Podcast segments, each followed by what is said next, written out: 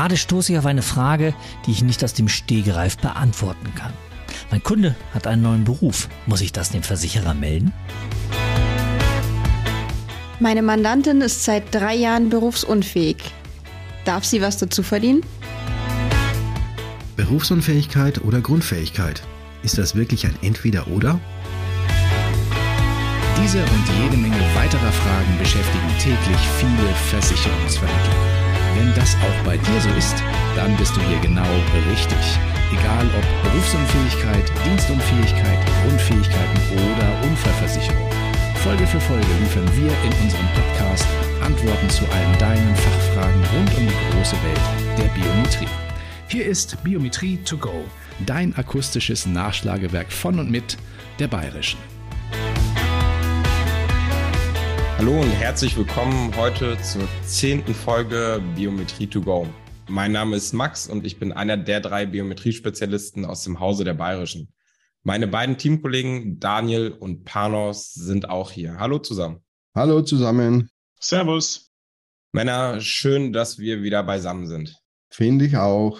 Bevor wir mit dem heutigen Thema beginnen, möchte ich was loswerden. Na, hau mal raus.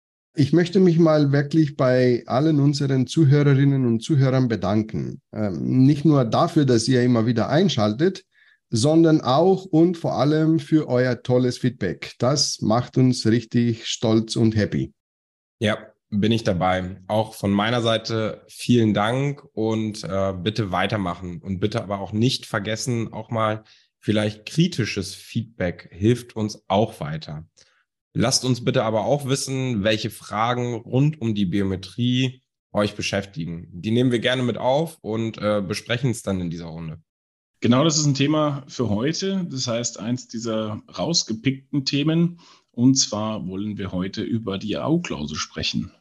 Das ist richtig, that's right. Das Thema kam öfters in den Fragen vor, aber alles der Reihe nach. Schön. So kenne ich dich. Hast du also vorbereitet? Dann leg mal los. Ja, tatsächlich. Äh, ich habe hier mal was vorbereitet und als erstes habe ich die Frage eines wohl noch sehr jungen Kollegen mitgebracht. Ich lese mal kurz vor. Hallo ihr drei, ich bin Auszubildender im zweiten Jahr und mein Ausbildungsbetrieb ist ein Sachmakler. Hier und in der Berufsschule konnte mir leider keiner so richtig helfen. Deswegen meine Frage an euch, wo genau liegt der Unterschied zwischen Berufsunfähigkeit und Arbeitsunfähigkeit?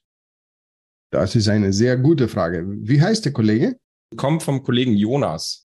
Okay, lieber Jonas, danke für deine Frage die ist absolut berechtigt. Die Antwort steht nämlich leider nicht in den Lehrbüchern, die äh, euch die Berufsschule zur Verfügung gestellt hat und auch nicht im Proximus und auch nicht in den Gesetzestexten.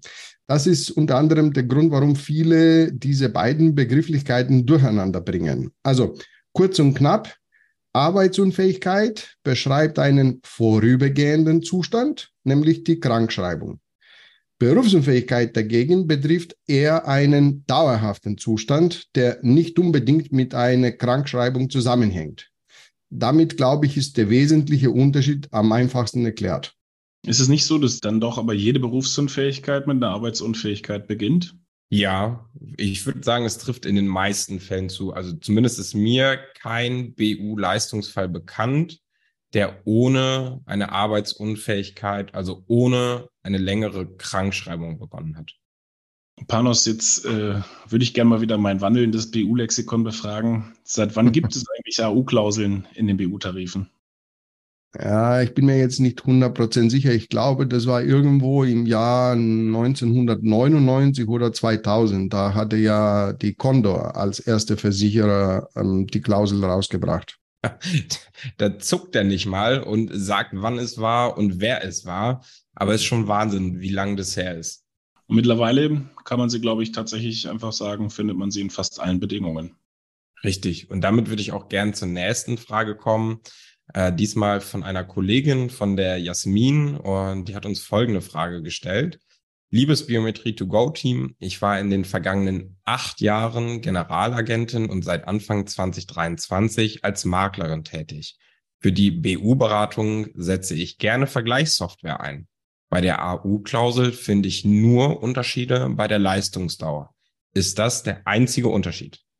Also ja, schon. Die Leistungsdauer ist ein wichtiger Unterschied und vor allem natürlich auch der Beitrag, der dann halt entsprechend für die AU-Klausel on top kommt.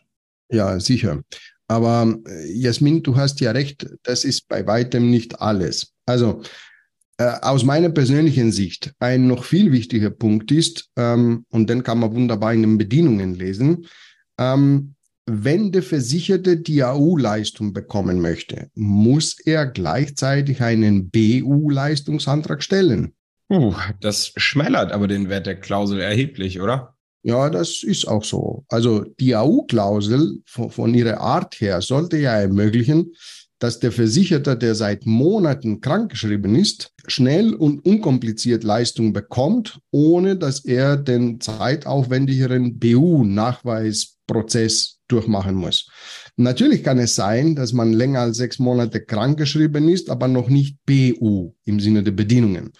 Aber diese Fälle dürften in der Praxis wirklich sehr selten sein. Also, liebe Jasmin, ähm, der Versicherer darf nicht gleichzeitig fordern, dass der Kunde einen BU-Leistungsantrag stellt. Das ist sehr, sehr wichtig. Okay, noch mal eine Frage und den Ball nochmal zurück an euch gespielt. Gilt die AU-Klausel für alle Berufsgruppen oder nicht? Ja, ist ein guter und wichtiger Punkt. Ja, und das ist ja auch ein weiteres Unterscheidungsmerkmal. Und bei diesem Merkmal ist es etwas tricky, weil es manchmal in den Bedienungen versteckt wird. Also versteckt im Sinne, es fällt jetzt nicht sofort auf. Erstmal das, was offensichtlich ist. Ähm, es fällt mir spontan mindestens ein Versicherer ein, der in seinen Bedienungen schreibt, ähm, die Leistung aus der AU-Klausel gilt nicht, wenn du zu diesem Zeitpunkt verbeamtet bist. Das ist zwar jetzt nicht unbedingt schön, aber es ist mindestens klar geregelt und erkennbar.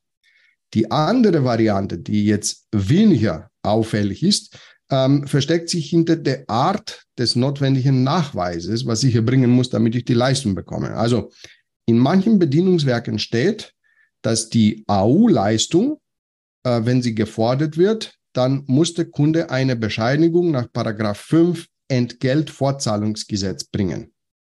Aber das Entgeltfortzahlungsgesetz betrifft nur Arbeitnehmer. Wenn es also in den Bedienungen kein weiterer Nachweis zugelassen wird, dann gilt die AU-Klausel quasi nur für Arbeitnehmer, aber nicht für andere, so wie Selbstständigen oder Schüler oder Studenten oder Beamten. Also wichtig, wieder einmal auch hier in den Bedingungen nachzuschauen, damit man halt den Versicherer überprüfen kann.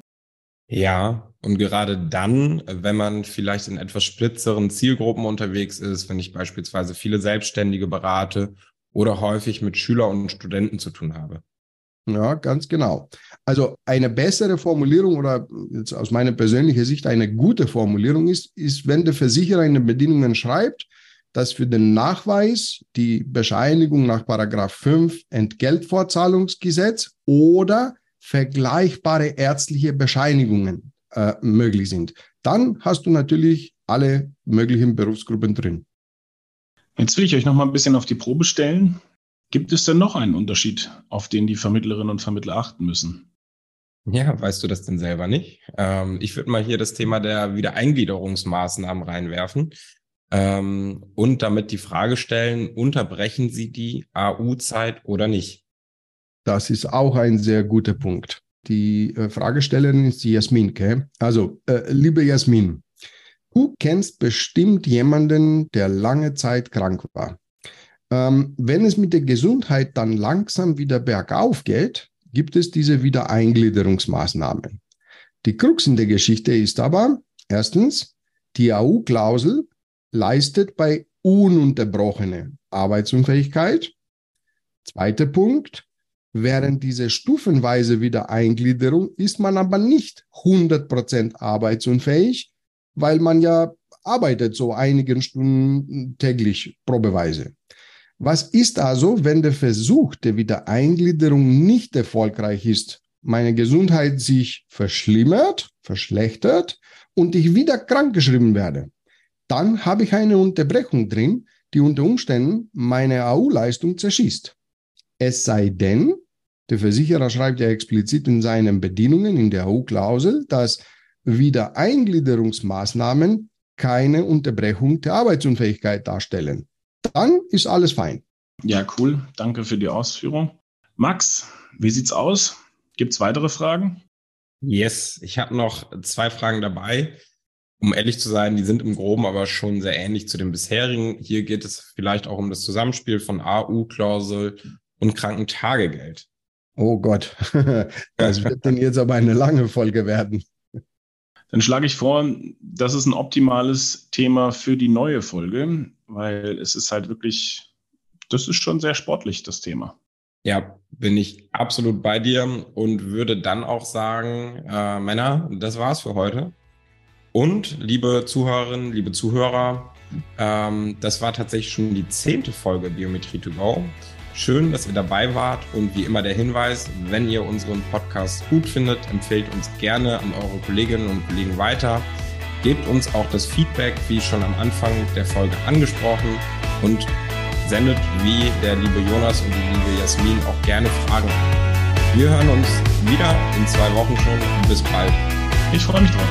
Ich mich auch. Unbedingt einschalten. Servus miteinander.